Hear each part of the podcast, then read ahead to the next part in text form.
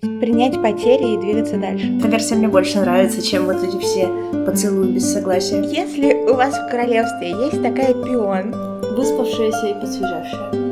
Это все теория. Давай говорить о практике. И как-нибудь красиво ее назвать. А потом проснуться и идти менять мир. Здравствуй, пион. Привет, Алиса. Хочешь ли ты спать? Ой, я всегда хочу спать. А если сто лет? Если за это время безопасная сингулярность будет пройдена, у нас у всех будут нанороботы, и, я не знаю, короче, мир станет прекрасен, все смогут заниматься, сколько влезет по знаниям и творчеством, то почему нет? То есть ты хочешь пропустить весь процесс построения этого прекрасного мира, оказаться уже в нем и... Знаешь, это еще со времен, когда я читала Стругацких про... Я не помню, как называется, короче, рассказ небольшой про то, как чувак с э, поля боя Второй мировой войны попал уже в светлое коммунистическое будущее.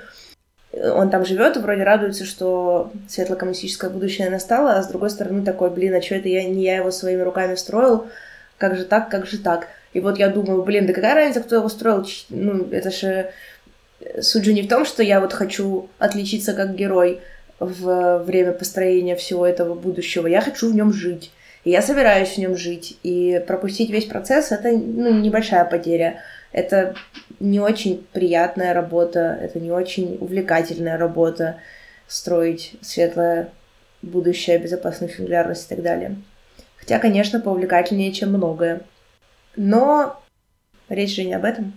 Речь не об этом. Ты права? Речь о спящей принцессе, спящей красавице. Итак, представь, что живут такие король с королевой, очень хотят детей, и вот у них рождается дочка. И как ответственный... И они такие, блин, мы хотели наследника, что за фигня? Ага, как это ни странно, нет, они очень обрадовались. Видимо, Хорошо. это были достаточно продвинутые родители. Более того, они решили заботиться обеспечением личного прекрасного будущего этой принцессы. Для этого они пригласили разных фей. Это хорошая традиция на, на день рождения дочери называть фей. Да. Я бы тоже позвала фей на день рождения дочери. Если бы у меня была дочь, и если бы у меня были феи. Угу. Они позвали семь фей и подготовили все для того, чтобы эти феи провели время как можно более приятно Мне и кажется, ты специально сказала фем-фей. Эти волшебные дамы получили коробочки, в которых были золотые столовые приборы и красивые тарелки и так далее. Дело в том, что король с королевой не позвали восьмую фею, про которую вообще было неизвестно, живая она или нет, потому что последние полвека она не выходила из своей башни. И когда она пришла в замок, то ее, конечно, встретили очень почтительно, но вот только красивой коробочки с золотой вилкой и золотым ножиком ей не дали. Фея разочаровалась, и вместо того, чтобы желать принцессе чего-то хорошего, пожелала ей, что когда девочки, а, до того, как девочке исполнится 16 лет, или когда ей исполнится 16 лет, она уколется об веретено и умрет. Но одна из фей смогла немножко изменить это пророчество. Она сказала, что ее сил не хватит для того, чтобы полностью его отменить, но вместо того, чтобы умереть, принцесса уснет и проспит сто лет, и проснется только когда пройдут сто лет. Выспавшаяся и посвежавшая. И больше никогда в жизни не будет спать. Во-во-во, это что-то новенькое. Нет, это, это уже от меня. А, хорошо. Так вот, твои действия на месте короля и королевы? Пойти за феей, которая прокляла принцессу, и спросить у нее, как с ней можно сторговаться, чтобы она отменила свое проклятие или, короче, что-то другое сделала. Может быть, например, она может... Можно с ней договориться, что они, допустим... Ну, допустим, она не может отменить свое проклятие, потому что оно какое-нибудь супер-пупер необратимое проклятие. Но, например, она может при всем при этом дать этой девочке непроницаемую для иголок кожу. То есть это не прямая отмена проклятия, это как бы благословение, которое нейтрализует все последствия этого проклятия, которые можно представить, и вроде как работает как отмена. То есть я правильно поняла, что твой совет — это, во-первых, обратиться к кому-то более могущественному, тем людям или существам, или силам, которые действительно способны изменить ситуацию. О да. Но вообще это очень классный, интересный мотив. Э, в многих культурах, когда у тебя есть какое-то правило или какое-то пророчество, и ты пытаешься его обойти всеми силами. Например, царь Хираньяка Шипу в индийской, соответственно, мифологии, он очень долго совершал аскезы и приносил молитвы и жертвы, очень суровые, там длинное подробное описание, как он там это делал, для того, чтобы получить себе э, бессмертие. Но ему сказали, что, сорян, чувак, мы бессмертие не раздаем, потому что сами не бессмертны, не можем. И он тогда такой взял и перечислил все, что он имел в виду под бессмертием, типа, что меня нельзя будет убить никаким оружием, никаким заклинанием, ни днем, ни ночью, ни в помещении, ни на улице, и так далее, и так далее. И он туда насовал в это благословение, которое он запросил, очень много разных условий, которые, по идее, исчерпывали для него в его антологии, исчерпывали все возможные конфигурации, как его можно, по идее, убить. Но я хочу сказать, что это был отрицательный персонаж, поэтому его положительный персонаж все равно убил, когда расширил антологию до еще каких-то срединных значений.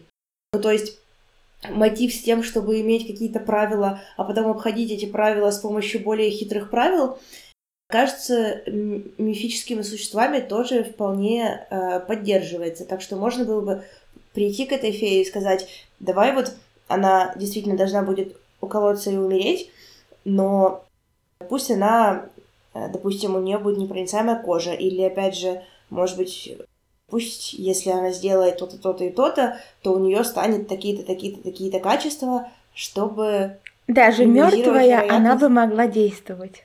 Ой, Алиса. Ну смотри, там же просто сказано, что она будет спать сто лет. Но не сказано же, что она должна неподвижно лежать на перине. Хорошо, это может быть такое, знаешь, сон разума. Допустим, она будет очень тупая. Хотя нет, погоди, это тоже не очень хорошо. Не, нет, наоборот. Может быть, она будет, например, физически спать, но разум ее будет действовать и мочь общаться со всеми окружающими вообще. Может, она будет эти сто лет учиться. Непрерывно. О, а как насчет того, чтобы она спала, но видела при этом обучающие сны?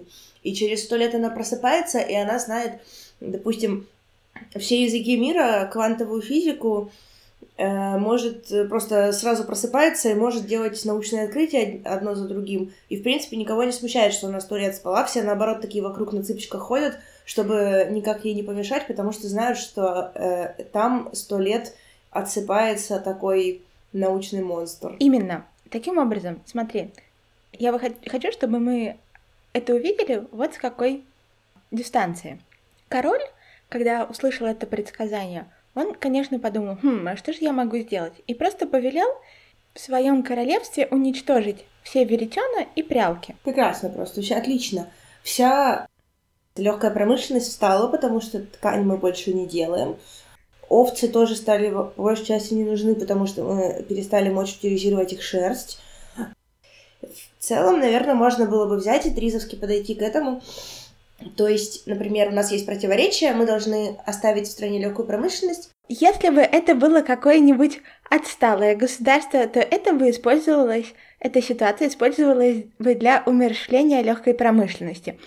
Если бы это было креативное государство, то оно бы использовалось для изменения системы пряжи и использования других Да, ресурсов. да, собственно, ничего такого прям супер особенного не нужно. Нужно правильно, грамотно выстроить мотивацию всех, кто имеет веретена, на то, чтобы они заменили свои веретена на веретена новой модели, новой модели XX. И как-нибудь красиво ее назвать. Например, «Любовь короля», или «Любовь принцессы», или «Жизнь принцессы». Все бы такие, во-первых, почувствовали себя сопричастными э, делам управления государством, во-вторых, обновили бы себе веретена, и, скорее всего, в процессе этих обслуживания прялок тоже бы кучу разных поломок предотвратили. Короче, одни плюсы. Но нет, запретить. Запретить. Да. Погоди, нет-нет-нет, подожди, мы же не знаем, запретили или нет. Просто это в сказке не говорится. Знаешь почему? Для того, чтобы отсталые государства, которые используют такие ситуации для провала легкой промышленности, не чувствовали себя особенно ущемленными. Блин, Алиса, ты такая ну, оптимистичная, знаем. просто сразу видно, уехала из России. Если у вас в королевстве есть такая пион, которая предлагает разные варианты, это самое эффективное средство по борьбе со всякими не совсем э, вот пророчествами. трудностями и с противоречиями в техническом плане хорошо справляются тризовцы. Теория решения изобретательских задач э, работает с тем, чтобы найти противоречие в технической задаче, которую тебе ставят, и его творчески разрешить. И про это есть э, целая длинная теория и практика, и кейсы, которые можно порешать. Есть люди, которые называются мастера трис. Их довольно много, но не сильно много. Они очень умненькие, и они все время находят классные творческие выходы. Я на этом не специализируюсь, но поскольку постоянно с ними пересекаюсь по работе и вообще, то понабралась. А так э, отсылаю всех к А. Альтшулеру. Почему, с твоей точки зрения, уничтожить все прялки и веретена это вообще-то не очень клевая возможность? Да, это второй момент приходит тебе довольно сильная сила, некто, в общем, фея, и она тебе говорит, вот, вот это случится. И ты думаешь, ммм, какой я хитрый, сейчас всех обхитрю. Я теперь знаю, что оно случится, я теперь сделаю так, чтобы оно не случилось. Что заставляет тебя думать, что ты можешь это как-то изменить, и что предсказание, которое делает эта фея, оно не включает в себя все твои попытки это изменить.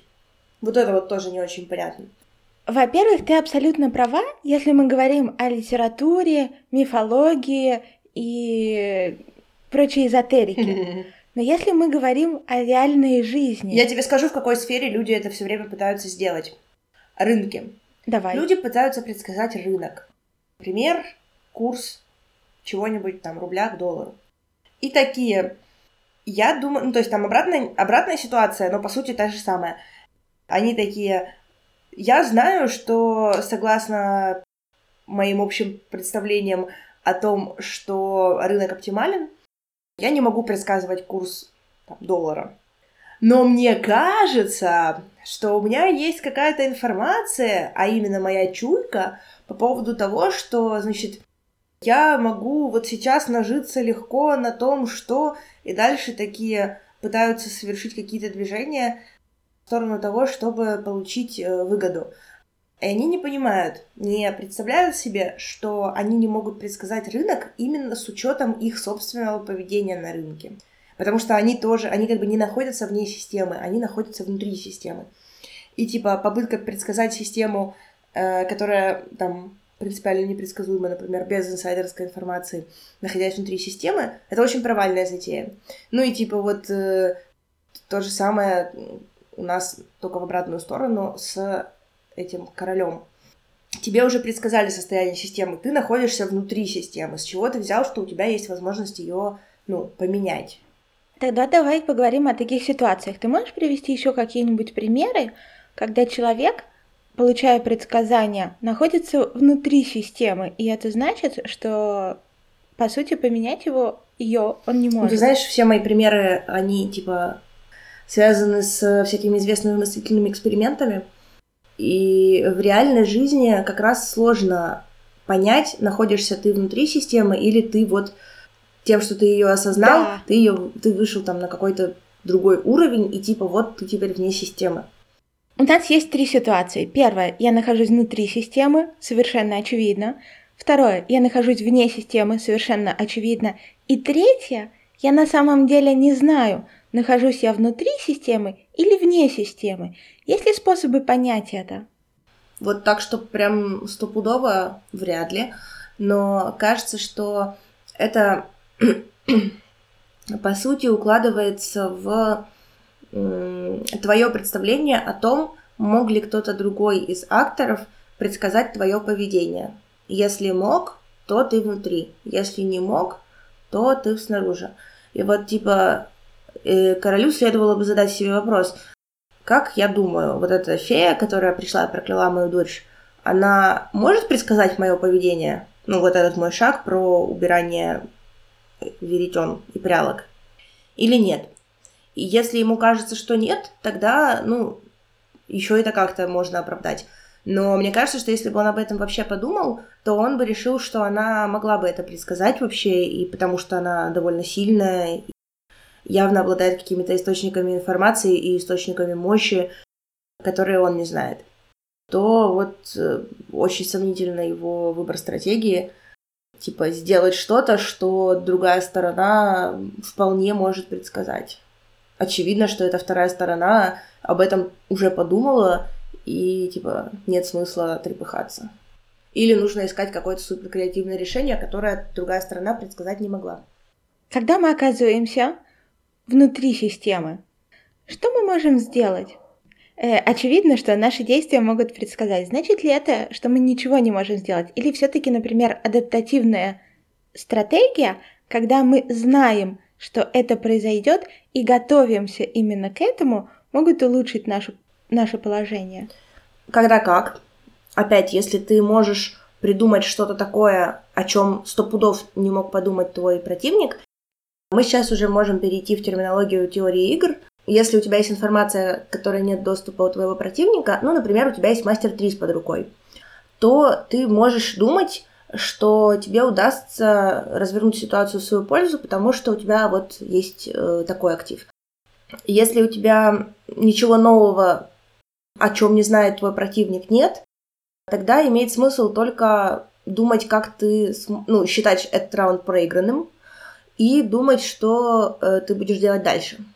И часто бывает так, что то время, которое ты тратишь на то, чтобы попытаться выиграть заведомо проигранный раунд, лучше будет потратить на то, чтобы сыграть хорошо следующий раунд, подготовиться к нему получше, как раз найти те источники информации и те приемы, которые не знает твой противник, ну и там дальше сделать что-то себе на пользу.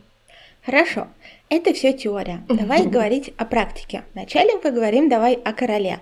То есть, ему говорят... Очень практично. Говорит какой-то очень заведомо... Нет, потом мы поговорим о, о 21 веке, я не против. Хорошо. Так вот, заведомо сильное и очень могущественное существо говорит, и твоя дочь умрет. Другое могущественное существо немножко меняет проклятие и сообщает, что дочь твоя проспит сто лет. Я бы на месте короля, во-первых, подумала, каким образом нужно к этому подготовить принцессу. То есть, Во-первых, э, мне кажется, это довольно... и я хочу сказать mm-hmm. общий подход к тому, как, как вообще я бы стала с этим обходиться. Если у меня есть игра некоторая, у меня есть то, за что мы играем, ну, жизнь принцессы, и есть я, и есть фея. Ну, злая, условно. И у нас происходит обмен какими-то ходами для того, чтобы выиграть или проиграть принцессу. Но если эту игру расширить и добавить туда, например, благосостояние королевства, или вообще просто расширить контекст в любую сторону, неважно как именно, то, возможно, найдется что-то, что я могу получить полезного, извлечь вообще из вот этой ситуации. Ну, например, во-первых, я могу поговорить с принцессой изначально, Например, научить ее очень плотно навыкам интроспекции, рефлексии и так далее, чтобы, ну и, и, и еще, например, научить ее осознанным сновидениям, чтобы когда она спала, она бы там делала разное, то есть получила бы какое-то задание, и она бы его выполняла все эти сто лет. Потом я, бы, я думаю, что можно позвать толпу ученых, которые все эти 16 лет будут готовиться к такому интересному случаю, когда девочка погрузится в сон на 100 лет и не умрет. И все это время мониторить ее всякие процессы, вообще изучать ее, потому что вообще-то технология такая очень сильно пригодилась бы другим гражданам этого государства, которые, например, получают травмы, и им нужно погрузиться, допустим, в сон – в котором они будут мало энергии тратить, и потом уже придут врачи и их вылечат. Я не слишком разошлась? Э, нет, хорошо. Э, я бы пред предложила тоже попытаться поговорить с какими-нибудь другими феями, например, намного менее могущественными, но более сговорчивыми, и предложить им попробовать эти сны, которые будут у принцессы, да, сделать обучающими и направленными на изучение всего, что нужно для блага королевства, потому что можем подготовить преемницу и подготовить ее кардинально. Вот Знаешь, что еще? Еще у тебя есть целых 16 лет на то, чтобы каждый год, ну или хорошо, давайте будем гуманными, каждые два года рожать следующего ребенка, и уж теперь-то звать эту фею, которая злая, раз она такая сильная и могущественная, задавливать ее, и пусть у тебя будет еще семь детей, которые не будут сто лет спать, а которые будут сто лет супер классными ачивками э, им, иметь всякие классные ачивки и, и э, иметь э, всякие скиллы, которые им помогут э, эти сто лет справляться с государством. И потом, например, кто-нибудь из них может э, вполне от этой злой феи, если ей подарить правильный наборчик, получить какую-нибудь штуку про воскрешение мертвых или про разбуживание спящих и так далее. И еще, мне кажется, очень важно подготовить само государство. То есть изменить, например, законодательство таким образом, чтобы правовая система через сто лет поддержала принцессу как э, легитимную преемницу. А зачем? Мне кажется, что если ты сто лет спала с обучающими с нами, и ты теперь просто знаешь все, то э, какой тебе смысл править каким-то одним государством? Ты лучше будешь советницей. Да, может быть, не править именно этим государством, но иметь определенно огромную силу и власть для принятия решений в этом государстве и уже потом думать о, о взаимоотношениях с другими странами и о внешней политике. Но очень важно, чтобы ей не пришлось начинать с нуля, чтобы у нее уже был заранее поддерживаемый в течение этих ста лет авторитет и способы воздействия на правовую и другие системы. Да. В общем, можно заняться гораздо более интересными вещами, чем уничтожение веритон. Угу. Но мы говорили о том, что это точно так же применимо к любому человеку. А в каких ситуациях? То, что мне пришло в голову, это какие-нибудь Ох, ужасно печальные новости. Да, ужасно печальные новости, а также такие большие куски систем, на которые ты не особо можешь влиять, государственные, надгосударственные. Например? Ну, например, твоя страна начинает войну с другой страной. И ты такая, блин, и чё? И многие люди, да, они пытаются в этой войне поучаствовать, говоря, что их вклад важен. Ну, это до какой-то степени правда. Я бы не сказала, что это прямо одна и та же ситуация. Просто вклад маленький, но он есть. А вот э, если бы они пытались эту войну предотвратить, когда она уже объявлена и процесс уже запущен, есть такие, ну, как бы, штуки. Слушай, вот знаешь, эти все ситуации про то, что ты совершенно ничего не можешь сделать, они в реальной жизни как раз довольно редко встречаются, потому что, ну, в, ситуациях за пределами политики и теории игр, ну, разных прочих применений теории игр, я имею в виду, у тебя редко существует кто-то, кто способен хорошо предсказывать будущее состояние системы. Есть же такая штука, как здоровье. Вот, например, приходишь ты на сдаешь очередные анализы, а тебе говорят, а у вас рак. Или а у вас еще что-нибудь похоже, похуже. Ил. Ну, да. Ну, понятно, что там все-таки от меня зависят какие-то штуки. Другое дело, что от меня может зависеть меньше, чем мне бы хотелось. И вот мой... Я думаю, что если бы я обнаружила, что у меня рак, и что мне по любым прогнозам самым оптимистичным осталось жить там три года, то я бы не стала пытаться продлить жизнь сейчас, слишком активно. То есть я бы посчитала, сколько это де- денег сожрет, сколько это профита даст. Я бы побольше подгребла в сторону того, чтобы с крионикой разобраться получше. Ну и, и типа крионировалась бы. И подождала бы, как принцесса в сне сто лет. К сожалению... Это хороший да, вариант. к сожалению, не могу сделать, чтобы в криосне у меня бы обучающие программы на мозге гонялись. Есть еще, кроме медицины, такая область, как статистика. И мне кажется, что она тоже достаточно часто влияет. А, может быть, это зависит от типа людей, и не на всех это влияет одинаково. Я могу сказать лично про меня, что на меня, да, определенно. Очень трудно понять, находишься ты вне или внутри системы, когда речь идет о взаимоотношениях с другими взрослыми. Ну, например, когда я готовилась к тому, чтобы стать мамой, я знала, что до определенного момента это, конечно, нас будет в системе двое, но знание и воля только у одной меня. И я знала, насколько много это от меня зависит. И поэтому я готовилась очень долго и очень капитально. И оно так и получилось. Но если мы говорим... Ну, в смысле, получилось то, что никакие статистические и там среднестатистические типичные проблемы, ну, на нас не влияли. Угу. А вот если мы говорим о взрослых, то тут я оказываюсь в ситуации совершенной непонятности. Я знаю про себя, я знаю, насколько сильно я исследована и насколько я могу быть описана словами и предоставить эти там описания с статистикой, цифрами и вероятностями другому человеку, а другой человек такого мне предоставить не может. И я не знаю, насколько статистика о том, что именно с людьми, как с парой происходит, применима, если действую так, как действую только я. Ой, это вообще...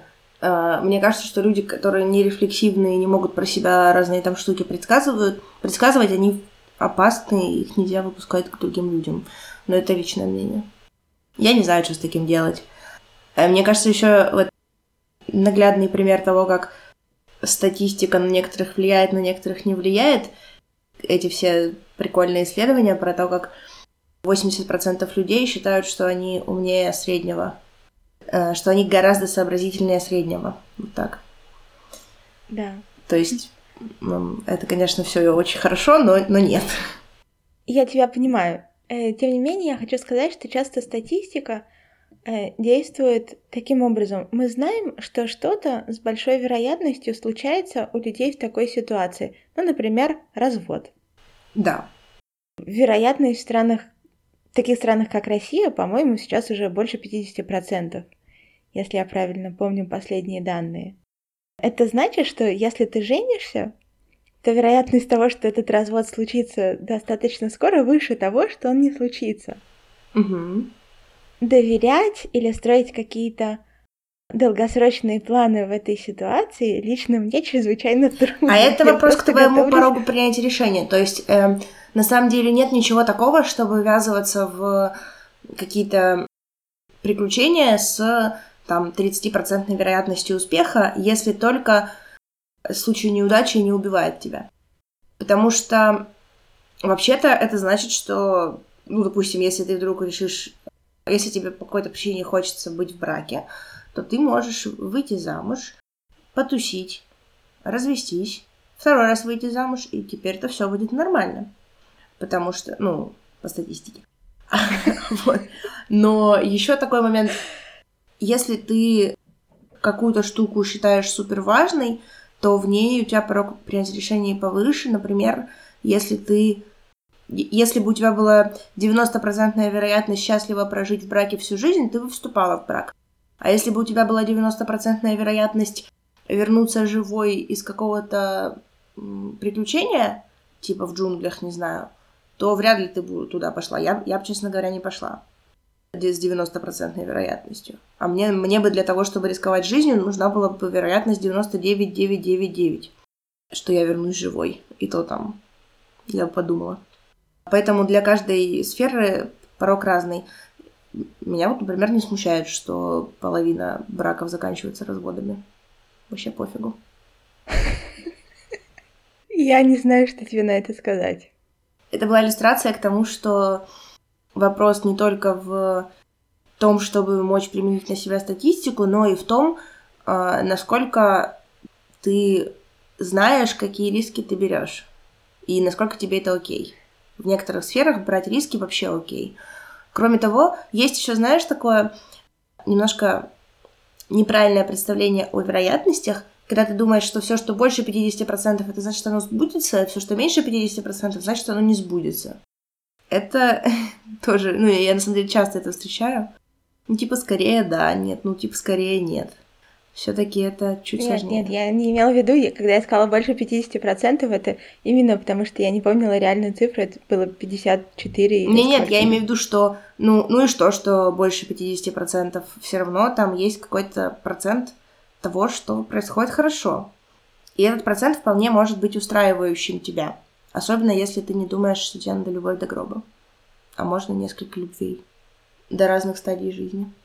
Да, да, мы можем поговорить, кстати, об этом тоже. В оригинальной сказке принцессе напророчили, что она будет просто спать сто лет, а никакого принца, ни поцелуя вечной любви там не упоминалось. И просто когда прошло сто лет, и все уже начали забывать, э, что там за замок, что там за... что там за лес возведен вокруг него, появился какой-то случайный принц, который э, решил посмотреть, кто это там спит в замке, потому что кто-то сказал, что, а, кажется, кто-то когда-то мне рассказывал, что там принцесса. А он начал пробираться, и деревья перед ним расступались, просто потому что вот-вот должны были закончиться эти сто лет. Он вошел в замок и нашел всех спящими, и стал приближаться к принцессе, и увидел ее все такую красивую спящую, опустился на колени и просто на нее смотрел. Тут сто лет кончились, принцесса проснулась и сказала, ну привет. И дальше они уже много часов разговаривали для того, чтобы узнать друг О, друга. О, это хорошая версия. Эта версия мне больше нравится, чем вот эти все поцелуи без согласия. Да, я с тобой полностью согласна. Просто любопытно, каким образом вдруг совершенно технические а, моменты начали превращаться Как будто бы принц вообще имел какое-то значение, лол. Да. Хорошо, подытожив все это, я могу назвать только одно слово, которое это все безобразие описывает, а именно креативность. Да, серьезно, а я думала еще, знаешь, предсказание. Да, предсказания, но для того, чтобы иметь хоть какую-то возможность работать с предсказаниями, важна креативность и не сосредотачиваться на одном способе, особенно деструктивном, решения проблемы, а искать э, в этом, что это может дать, то это, какие пути это может открыть и пытаться их реализовать. И иметь в виду всегда тот вариант, когда это плохое случается именно так, как предсказывается, и готовиться к этому тоже не только к тому, чтобы попытаться этого избежать, и вообще прогнозировать и рассчитывать Мгм, силы, мгм. сколько именно сил уйдет на попытку этого избежать, и каким образом их можно потратить на что-то более э, важное, а, то есть принять потери и двигаться дальше. Да. Принять потери и двигаться дальше. Кажется, это название выпуска. Ну что, шпион, я желаю тебе спокойной ночи и проспать столько, сколько нужно твоему уму. А потом не спать больше всю Надеюсь, жизнь. это будет... Потом проснуться и идти менять мир и строить прекрасное светлое будущее. Спасибо, Алиса. Пока, пион. До следующих выпусков. Пока-пока.